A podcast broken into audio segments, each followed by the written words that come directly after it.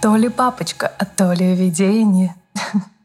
Не придумала достойную смешную замену предыдущим строчкам этой песни. Ну так, чтобы тему было. Так что довольствуемся тем, что придумала. С другой стороны, у нас с вами сегодня такая интересная тема, а время — деньги, и ваше, и мое. Поэтому без долгих прелюдий начнем. Предлагаю поговорить сегодня об отцах отсутствующих о тех, кого не было физически, и о тех, кого не хватало психологически. Важно ли вообще делать такое разделение? Интересно. Обсудим. Но пока такая дифференциация очень-очень кстати. По крайней мере, она дает понять, что вопрос присутствия сложен. Это как в популярно-психологических байках про одиночество в толпе. Вроде людей много, а ощущение, что никого нет. Вот с отцами примерно то же самое. Итак, меня зовут Алина Фрей, я практикующий психоаналитик и авторка подкаста «Голоса в голове». Здесь я не даю советов, не извергаюсь позитивным успехом, не щекочу ваш нарциссизм и не гадаю по звездам, а скорее профессионально рассуждаю о том, как мы становимся теми, кто мы есть, и как сохранить свой уникальный голос в толпе социального влияния. Поехали!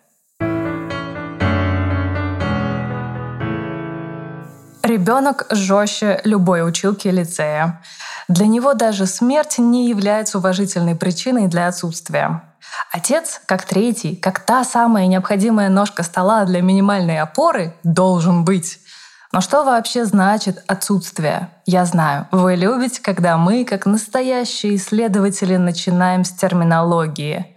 Благо, сегодня с терминами несложно. Отсутствие — это когда чего-то или кого-то нет. Но что тут важно?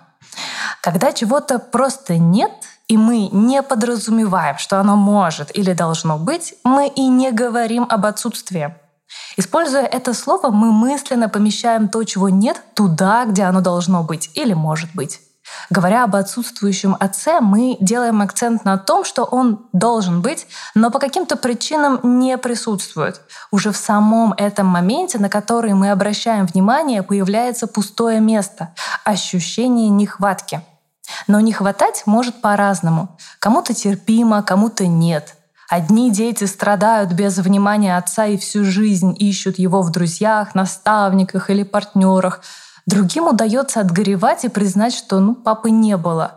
А третий создает целый выдуманный мир, где за немым или мертвым отцом скрывается любящая душа, способная на тепло, надо только до нее докопаться или ну, подождать в крайнем случае. Важно то, что отсутствующий отец — это в первую очередь про отношение ребенка к нему. Никакие мамины слова а «да не нужен нам папа, мы сами» или бабушкина у тебя замечательный отец. Нечего на него наседать, работает человек. Никакие слова других не могут изменить ощущение, что его не было именно для вас. Может быть, всю жизнь, а может быть, в самые важные моменты. Но не было. И по-настоящему знаете это только вы.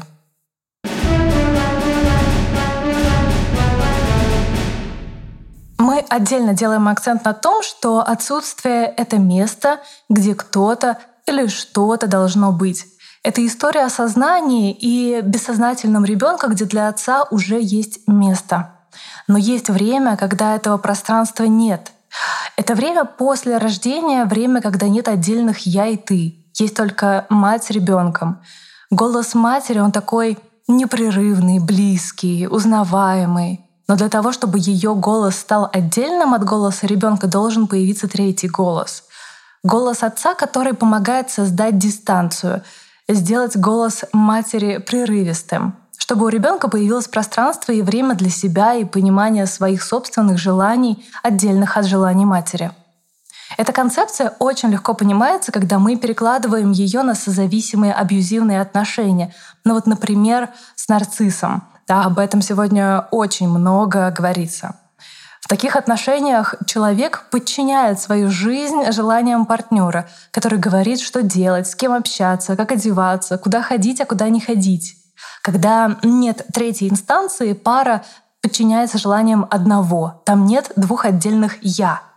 А для нормального психического развития отец выступает тем самым третьим, который разделяет пару. Он насильственно создает свое место в психике ребенка, заявляя «я есть».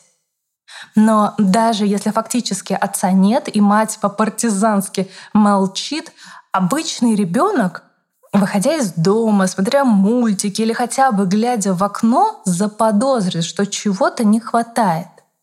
Да, есть люди, считающие, что существует некая архаическая память о предках, что якобы ребенок с рождения является носителем истории, в которой было много отцов.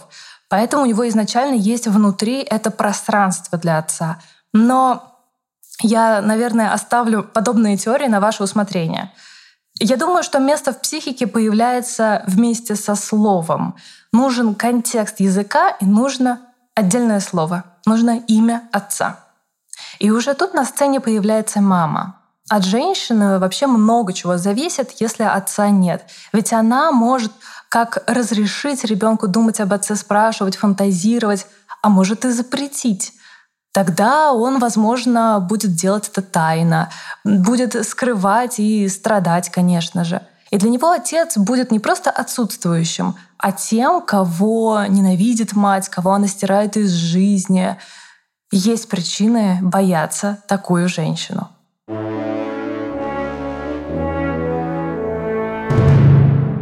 Давайте начнем с простого и объективного. Отца может не быть физически. Все мы знаем этих космонавтов, героически покинувших семьи, или ужасных людоедов, от которых матерям пришлось сбежать. Чего только предприимчивые женщины не рассказывают о тех, кто дал жизнь и исчез. Отсутствие — это отрицание присутствия. Но все ли оборачивается отрицанием, заложенным изначальным отсутствием тела отца? Становится ли любовь не любовью, забота не заботой?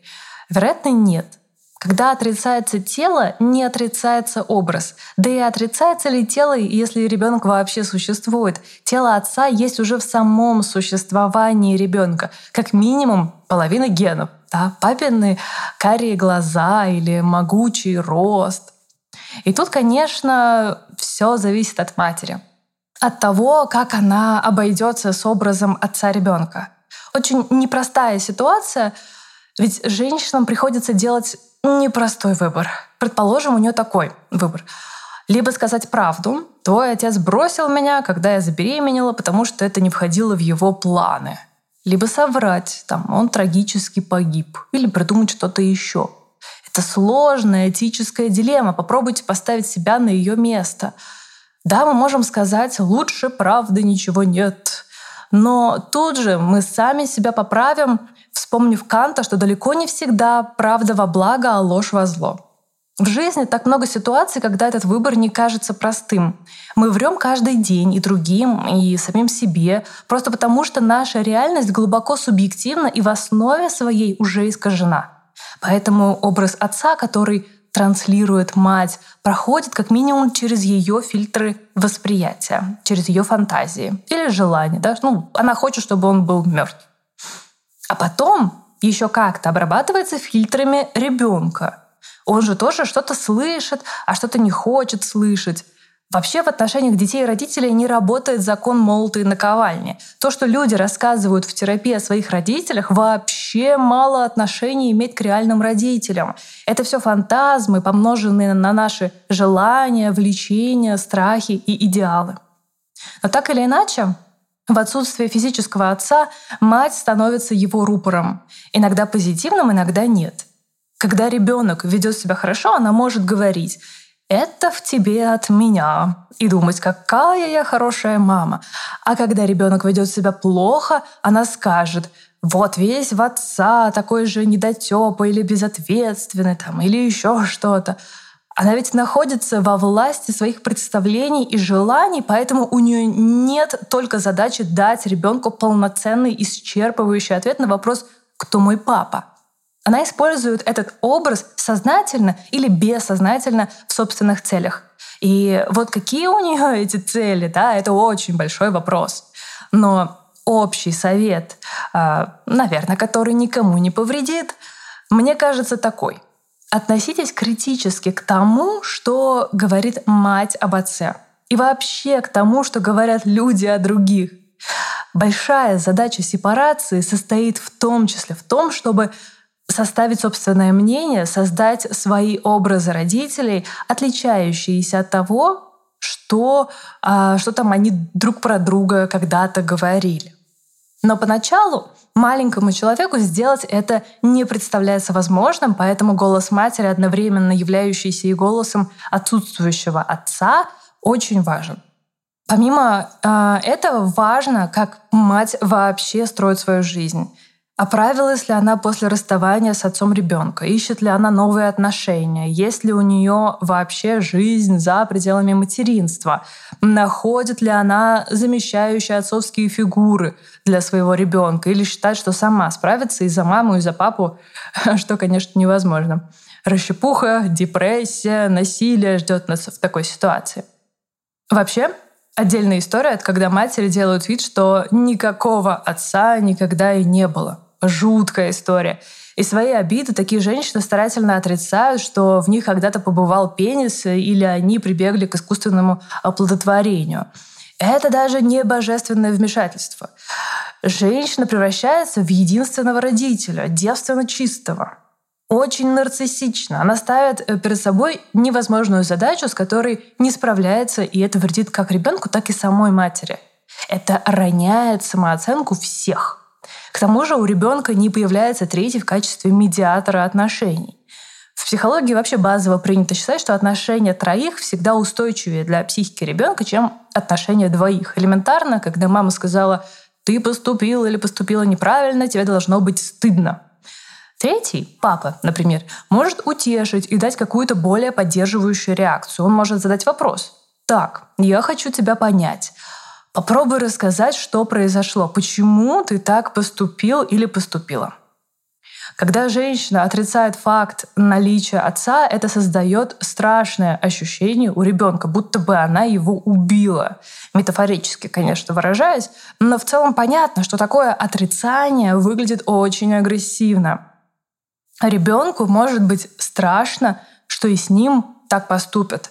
Особенно если ребенок мальчик, там такая связь выстраивается почти всегда. Она избавилась от одного мужчины, я тоже будущий мужчина, надо с этим что-то делать. А что делать? Например, быть девочкой или быть тем мужчиной, от которого не избавляются. Или вообще не выбирать себе пола, а оставаться таким как бы теневым объектом, призраком матери, ее отражением. И очень сложно жить рядом с человеком, которого и боготворишь, потому что от него зависишь, э, зависящий ты, а, но при этом еще и его и боишься. Но, конечно, есть и позитивные примеры. Их не может не быть, учитывая количество семей в России, где дети воспитываются в неполных семьях без отцов. Войны, кризисы, репрессии, лихие 90-е, все это не прошло даром. Однако много прекрасных, достойных детей, которые не просто выжили в таких условиях, но и вполне себе адаптировались, живут, строят отношения, все такое. Да, часто это происходит вопреки. Отсутствие второго родителя уже само по себе кризис. Но иногда мать все-таки интуитивно или сознательно, разобравшись в себе и почитав литературу, смогла создать наиболее благоприятные условия для ребенка, чтобы помочь ему справиться с отсутствием отца. Отсутствие отца, конечно, отсутствием тела не ограничивается. Чаще всего мы имеем в виду пустого, мертвого внутри, безучастного отца. Его нет эмоционально. Вспоминая французского психоаналитика Андре Грина, э, хочется привести его очень точные для нас сегодня слова. Отсутствующий другой обозначает место движения вперед, но также становится кладбищем, где отсутствие является себя детализированным, сложным и парадоксальным образом. Сейчас разберемся. Пустота, нехватка толкает нас на поиски. Надо э, придумать, куда пойти, где и как найти то, что нужно. Это в целом формула жизни. Но в случае с отсутствующим мертвым, невовлеченным отцом все сложнее. В этом пустом месте нет горевания об утрате и дальнейших поисков себя вовне. Там складируются боль, обиды, гнев и самые изощренные фантазии. И как и в случае с отсутствием физическим, тут на месте утраты возникает бесконечное нагромождение всего. Фантазий, представлений, чужих слов, своих выводов. Отворачивание отца от малыша становится частью их отношений. Поведение папы можно пытаться интерпретировать, предугадывать и пытаться как-то на него повлиять. Можно научиться общаться без слов. Например, приносить ему газету или старательно вылизывать тарелку после себя, как бы говоря, «обрати на меня внимание». Или наоборот, можно разбить случайно боковое зеркало его машины, врезавшись на велике, воровать деньги или устраивать скандалы. Или можно просто впасть в забвение вместе с отцом и проживать скорее мир иллюзий, сновидений. Так или иначе, молчаливый, отсутствующий отец включен в отношения, даже если он предмет мебели. Кто такой мертвый отец? Мертвый в душе. Пустой взгляд, безразличие к ребенку, неумение создавать эмоциональные связи, психическое бессилие. Взрослые дети таких отцов часто рассказывают, что им всегда было его жаль. Папа казался слабым, побитым, каким-то поврежденным внутри. Ребенок хорошо считывает эту особенность. Он видит, что отец поломан, что с ним что-то не так. У некоторых детей даже возникает фантазия, что это они его сломали, что папе очень тяжело быть папой. Слышите, да? Ни слова про уважение, авторитет, защиту, смыслы, закон. Хрупкость отсутствующего отца становится центральной темой отношений с ним у очень большого количества людей. А часто эта слабость и хрупкость еще подогревается скрываемым, скрываемым а, отвращением к отцу, которое затем превращается в отвращение к самому себе. Что можно взять от такого папы? Ну, все ту же а, внутреннюю мертвенность. Ощущение, что внутри что-то поломано, психическую усталость, пустоту.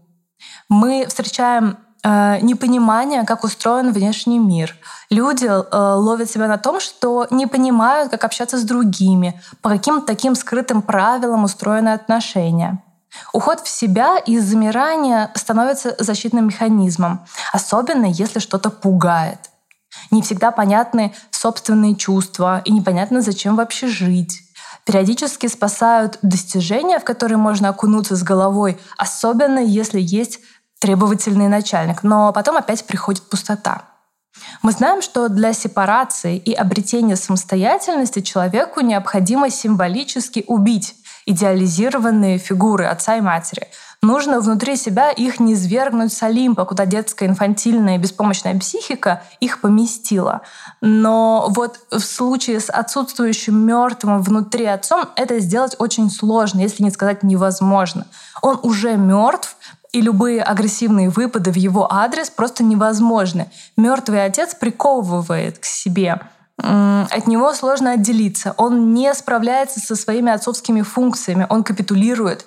Довольно сложно приобрести внутреннюю уверенность в своих силах, чувство защищенности и ставить цели, когда в доме находится непонятное, пустое, травмированное что-то. Взять просто неоткуда. Поэтому мы и говорим, что такое пустое место — не дает свободу, а скорее становится кладбищем. А что там с мамой? Ведь а, если в случае отсутствия физического отца мать обладает полной властью, она управляет образом отца, то в случае с отсутствующим эмоционально отцом она уже не так властна, но все равно довольно сильна. Мама может э, все так же выступать рупором отца, э, говоря за него, интерпретируя его молчание вообще как, как угодно.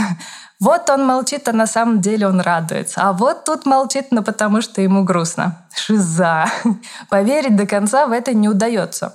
У взрослых детей э, в отношениях могут возникать ситуации, когда партнер молчит, это становится невыносимым, и нужен кто-то третий, чтобы стало понятно, или чтобы этот третий помог успокоиться.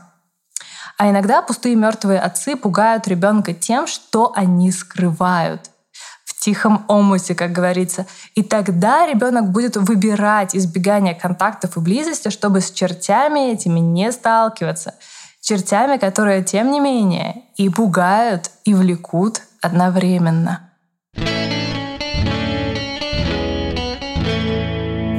Когда мы говорим про отсутствующего отца, мы также должны упомянуть такое состояние психики человека, когда внутри отсутствует отцовская функция. А, в частном порядке мы говорили про это в выпуске про сексуальные извращения. Послушайте, если еще не. Но в целом отсутствие отцовской функции внутри представлено отсутствием внутренних запретов для адаптированной жизни в обществе. в основном за кажущимися сложными такими метафорами психологическими всегда кроется простая мысль. Вот э, с отцовской функцией то же самое. Говоря об отце, мы подразумеваем третьего, кто устанавливает норму отношений. В социальном поле отцовская функция просматривается повсюду. Это свод законов, да, там уголовный, гражданский, трудовой, какие еще там бывают. Это этика, э, правила общения, не вписанные в Конституцию, но э, предписывающие нам, например, там, здороваться или прощаться. Э, это всякие корпоративные правила, нормы отношений, о которых договариваются партнеры. Например, два человека могут договориться об эксклюзивности отношений. В противном случае измена, развод, все такое. Без правил, норм и ограничений жить среди других мы не можем. Они дают нам чувство контроля, безопасности и предсказуемости. Запреты прощаются в обмен на заботу. Все это важная часть отцовской функции. Правила и границы, которые устанавливаются в семье, первые надо и нельзя, очень важны для психического развития ребенка. Все дети должны усвоить их. И важно, чтобы эти правила были логичны, распространялись на всех и защищали интересы всех. В случае современной России мы сегодня знаем, к чему приводит произвол да, отца. Когда одним можно, другим нельзя. И можно то, что э, хотелось бы, чтобы было под запретом. Но что если отца как внутреннего закона нет? Что если внутри человека нет уважения и даже страха перед карающей силой этого закона? Что если он так и не понял, не принял привилегий, а, которые он получает, если следует норме? Правильно, мы получаем не просто неадаптированного человека, мы получаем того, для кого закона не существует или кто сам является этим законом. Таким людям очень сложно с моралью. У них могут быть антисоциальные влечения. Там слежка, насилие, преследование, подставы, все что угодно. С ними небезопасно, они непредсказуемы и часто верят в свое всемогущество, а еще очень остро реагируют на угрозу контроля. И в таких случаях мы тоже не можем обойти стороной роль матери, которая обязательно должна внести свой вклад. И, как правило, эта женщина очень нестабильная, депрессивная, отстраненная, способная на вспышки насилия. То есть, э, с одной стороны, да, отсутствие отца — это угроза тому, что у ребенка не будет сформирована система внутренних правил, законов, он не будет адаптирован, не будет понимать, как функционировать в обществе.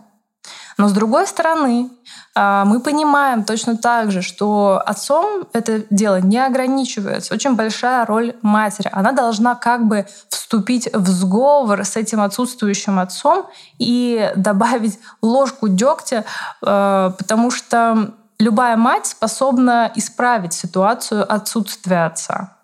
Но точно так же любая мать может усугубить ситуацию и привести к тому, что мы на выходе имеем очень нарушенную личность, очень тяжело терапевтируемую, если вообще терапевтируемую. Так что жить с поломанным моральным компасом довольно непросто.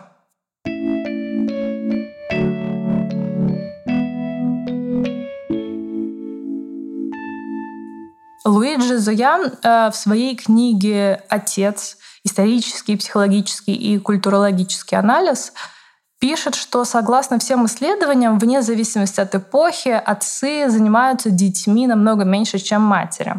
И было даже посчитано, что американские отцы проводят с детьми 7 минут в день. В главной стране западного мира эти несколько минут — это жизнь с отцом, а у многих детей нет даже этого. Сегодня мы видим интересную тенденцию. С одной стороны, отцы, живущие в семьях, стали намного больше уделять внимание своим детям. Но с другой стороны, растет количество детей, воспитывающихся в неполных семьях без отцов. В средних и высших классах это связано с укреплением женских позиций. Женщинам сегодня вообще не нужен мужчина, чтобы работать и иметь ребенка. И, как сказала одна моя анализантка, э, банки спермы полны и, вероятно, востребованы. Добавьте сюда право на развод. Э, в бедных же слоях населения низкий уровень сексуальной грамотности, больше насилия, меньше абортов. А, ну, не забывайте такие негативные факторы риска для мужчин, как наркомания, алкоголизм, опасное поведение. Исследования во многих странах показывают, что есть взаимосвязь между маргинальностью и безотцовщиной. И независимо от уровня достатка, везде мало или вообще нет социальных инструментов поддержки и подготовки отцовства. Э, нежелание придавать огласке распространяющуюся дискриминацию мужчин, которые в том числе страдают из-за автоматизации производства, недополученного вовремя нормального образования, неработающих социальных лифтов. Блин, да война, наконец, да? А примеры, которые мужчины получили от своих отцов, они тоже сегодня не работают. Поэтому ну, мы получаем, что получаем. Отцов нет на глобальном уровне. Мы убили Бога, не свергли патриархального отца, но мы не придумали, кто теперь такой отец, что он должен делать и как это может выглядеть. Если сегодня мужчине не прощается уход с головой в работу, если его лишили власти, если от него ожидается осознанность, чувственность и вовлеченность, но при этом он не может стать мамой, что ему вообще делать? Этим вопросом задаются многие молодые и не очень мужчины, приходящие на терапию. Некоторые из которых, желая все-таки иметь отношения, используют терапию как показатель собственной нормальности. Да? Плюс 100 очков гриффиндорца, посещающего психоаналитика и мечтающего лечь в постель с Гермионой. Ну да ладно. Образ отца в России вообще очень полярен и преувеличен. Он часто либо идеализируется, либо демонизируется. Он либо герой войны, либо конченый засранец. Все потому, что реального отца нет. Он либо погиб, либо сослан, либо спивается, либо травмирован 90-ми. И в терапии многим мужчинам и женщинам приходится проделывать большую работу, чтобы вообще собрать пазл из воспоминаний, фантазий, рассказанных историй об отце во что-то хоть немного осязаемое, чтобы как раз заполнить то пустующее место, где кого-то важного нет. Но несмотря на то, что тема непростая и для многих болезненная, закончить хочется на позитивной ноте.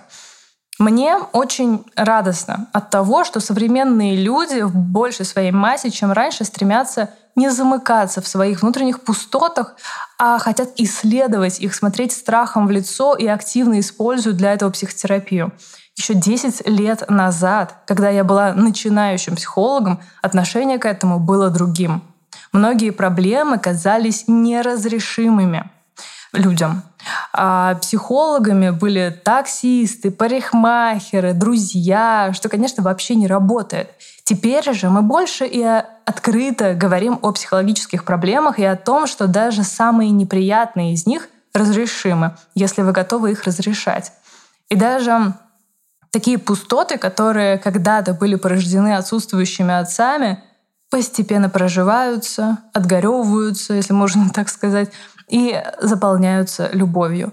Если не к отцу, то к себе, своему партнеру, детям, жизни вообще. Это здорово, и ради этого хочется работать.